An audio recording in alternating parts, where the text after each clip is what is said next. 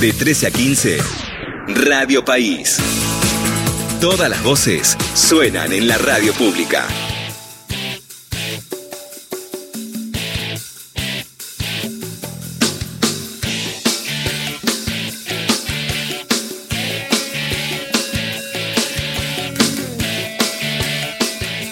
Y, en el contexto que contaba un poco Mario y yo completaba un poco jocosamente esto de arbolitos operativos que vienen siendo noticias de la semana pasada y la aprovechada de te subo los precios o al revés, no te vendo nada y en Canuto viene siendo como la anécdota de la problemática eh, con la que se enfrentan, no sé, desde la construcción hasta aquel que tiene que fabricar algo o aquel que necesita encontrar un repuesto y que de repente no hay, o ir al súper y encontrarte la misma marca de lo que sea, a lo mejor en las tres góndolas que habitualmente están ocupadas con productos de diferentes marcas. Eso está pasando eh, de Mendiguren habló el otro día diciendo que había muchísimas empresas que directamente no cumplieron los acuerdos de precios. Hola, ¿qué tal? Vaya novedad. Eh, en línea alguien que entiende bastante de esto, porque es presidente de APIME, Julián Moreno. Hola Julián, ¿cómo andas? Gracias por atendernos. Federica País te saluda. ¿Qué tal, Federica? No, gracias a ustedes por llamar. ¿En qué parte de la punta del relato te encontrás vos o te sentís identificado o no? Y estamos en una situación donde, como bien decías, este, nadie te, te cotiza, nadie te provee, o te proveen y te dicen que te facturan después del lunes próximo, a un nivel de incertidumbre importante. Pero bueno, eso, y el que te provee, porque te está, se está cubriendo, este, claro, te pasa precios astronómicos, ¿no? Y la verdad que la situación de la semana pasada, con, con un candidato con posibilidades, diciendo lo que dijo, no solo no ayuda, ¿no? sino que, que, termina siendo hasta increíble porque eh, la inflación tiene que ver mucho con la fortaleza de nuestra moneda, ¿no? que la gente crea en el peso. Y la verdad que no había condiciones macroeconómicas para generar una hiperinflación. Siempre y cuando uno piensa que, que quien gobierna, que tiene este, intenciones de gobernar, no quiere una hiperinflación. Ahora, si aparece un personaje que sí la quiere y que empuja al país a, una hiperinflación diciendo que el peso es excremento. Y bueno, y la verdad que estamos en, en una semana que va a ser difícil de transitar por, por, estas, por estas declaraciones. Yo espero que el domingo el resultado de las elecciones de alguna manera este, generen cierta tranquilidad como para, para que esto se, se termine o, o, mengue un poco este, esta problemática que, que viene siendo muy difícil de transitar. Sí, y sobre todo pensando también que el peso, ese excremento se traslada y si querés es sinónimo de nuestra industria nacional termina haciéndolo también porque se termina aniquilando, inevitablemente sucede eso. Yo no sé, te escucho vos de muy joven, en la dictadura había un comercial en donde había una silla que era de industria nacional que se rompía. Eh, y era la, la, validación de ese, de ese uno a uno que después Caballo cristalizó de otra manera, pero políticas eh, cambiarias y económicas de Martínez de de por medio, destrozando la industria nacional. Digo, vos como representante de APIME, que exactamente qué es APIME para que todos entiendan de qué hablamos cuando hablamos de APIME, cómo se sienten también mirando un futuro con una cabeza como la de un Milei al frente si es que esto sucede. Pasa que es, es, es como vos lo decís, el, el deterioro de, de nuestra moneda vino golpea, vino con actores que, que lo generaron, digamos. Uno, la fortaleza del peso no tiene que ver con la, con la productividad de un país, ¿no? Con un país productivo tiene una moneda fuerte porque la circulación, la, las, las operaciones económicas se realizan en esa moneda, que si, si el país produce, esa moneda es fuerte. Ahora, aparecen personajes como los que vos mencionas, ¿no? de, Martínez de en adelante, que te hacen retroceder 10 casilleros cuando pudiste avanzar uno o dos. Eh, el problema de la inflación que tenemos no es, es justamente producto de estos personajes que han deteriorado la moneda y ya quedan pocos ciudadanos que confíen en el peso y eso es terrible para la, para la economía local, para las pymes, para el ciudadano común que gana en pesos también, ¿no? Que tiene un sueldo en pesos. O sea, las pymes por lo menos la que estamos representados en APIME, que somos pequeñas y medianas empresas, este, obviamente nacionales y que, y que vivimos del mercado interno, tenemos una realidad muy similar a la de cualquier trabajador que tiene su ingreso en pesos. Con lo cual, cuando aparece un personaje estos que dice tus pesos no valen nada, es, es este, bueno, gracias, es, tirarnos este, toneladas, digamos, de, de ese excremento en la cabeza, porque todo lo que nosotros fabricamos es en pesos, todo lo que pagamos, todo lo que nuestra economía funciona en pesos. Quizás la de estos personajes que mueven este numeritos en una pantalla de computadora, este no, no pase por los pesos, pero los que vivimos en la economía real vivimos de los pesos, que es la moneda nacional. Entonces, nosotros necesitamos defender nuestra moneda como defendemos nuestra bandera. Es, es equivalente, si querés, en, lo que tiene que ver con la actividad económica, con la, con la, este, digamos, con el trabajo y con todo lo que rodea la economía de un país. Es triste que alguien con, posibilidades reales de, ser presidente tenga ese mensaje que es, básicamente eh, rifar la economía argentina. Este es duro, es muy duro para, un pyme y bueno, estamos tratando de, concientizar a todos los los que los que vayan a votar el domingo que por favor no nos tiremos un tiro en el pie. Julián, ¿cómo va? Soy Mario Giorgi.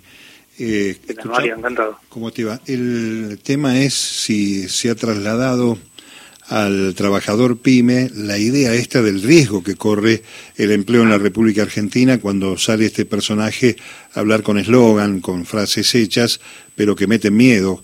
¿Cuál es la, expectativa que hay desde los patrones pyme, que son casi como, como socios, conviviendo con sus trabajadores, que cuesta formar un operario? ¿Cómo se intercambia en el día a día la perspectiva de lo que hay que votar el domingo?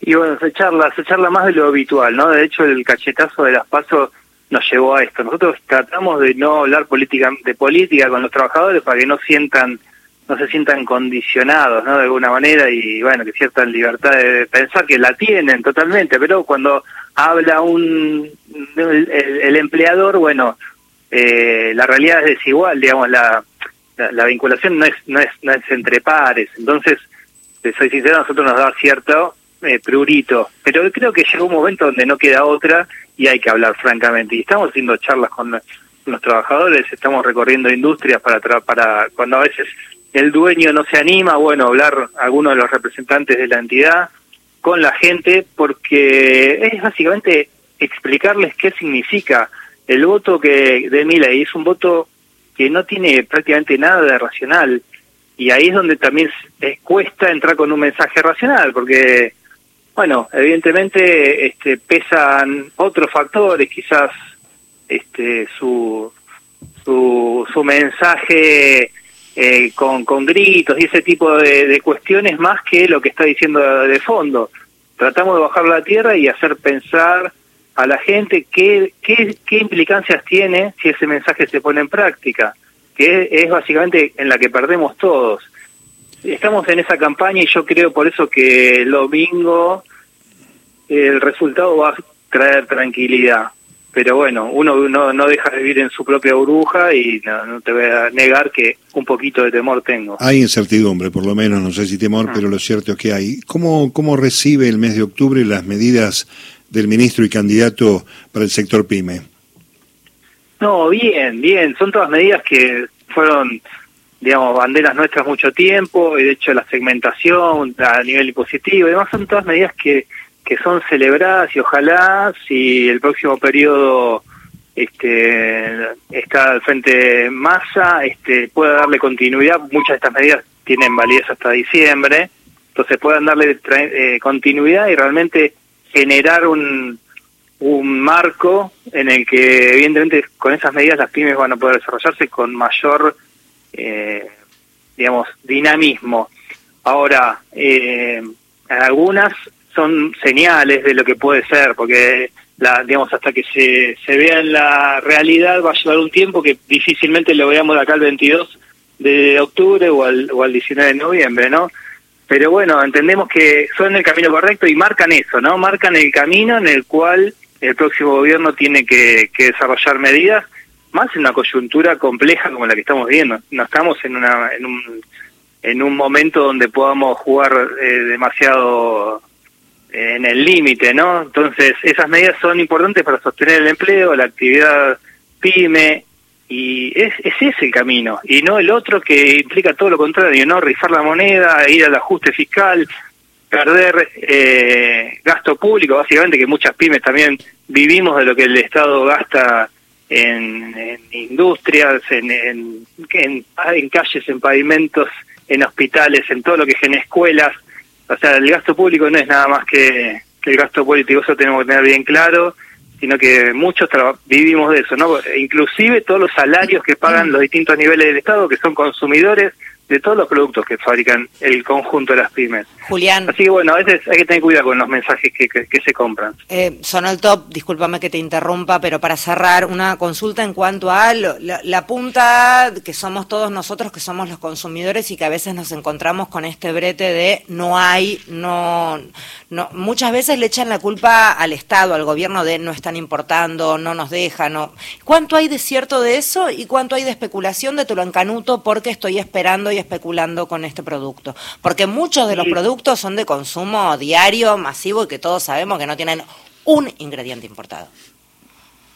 Son las dos cosas a la vez. Mm. Este, los que no tienen ingrediente importado, que son pocos, te soy sincero, porque directo o indirectamente casi todo tiene algún puchito importado, aunque van a ser la amortización de los equipos que se usan para fabricarlos, eh, no saben a qué precio vender, porque sinceramente yo hoy no sé si quiero que me paguen, ¿viste? Porque hoy tengo tengo deudas de, de clientes que no sé si quiero que me las paguen hoy, porque se van a ajustar con alguna fórmula de reterminación mañana o el día de mañana. Entonces, a veces todo parece especulación, pero mucho es supervivencia, ¿no? Es una situación en la cual no es fácil, este, porque no es que vos tenés plata hoy en la cuenta y con eso lo resolvés, porque quizás mañana tengas la mitad. Entonces, hay mucha gente, muchas empresas que acopian en mercadería, y es como decís vos, o no entregan o no les entregan. Pasan las dos cosas. Y es, es propio de la situación en la que estamos viviendo. Lo peor es la incertidumbre, que esa incertidumbre hace que eh, aparezcan, ya te digo, el que tenga alternativas de especular puede que especule, pero muchos van a la cobertura para que esto no, no sea peor, digamos, el poco el tipo que tiene actividad quiere seguir teniéndola en el futuro, entonces se cubre para no, no quedar descolgado de los precios que puedan venir el día de mañana y estamos pendientes de las elecciones. Yo te digo, esta semana va a ser una semana larguísima, son cuatro días, pero van a ser eternos, porque nos va a costar mucho llevar la actividad adelante y tengo toda la esperanza de que el lunes esto se tranquilice. Así que creo que es muy importante que la gente lo piense, no se guarde eh, para la segunda vuelta, porque esa tranquilidad la vamos a ganar el domingo. Y eso es lo que creo que tenemos que entender todos. Gracias, Julián, por hablar con nosotros. A. Julián Moreno es quien hablaba, presidente de APIME.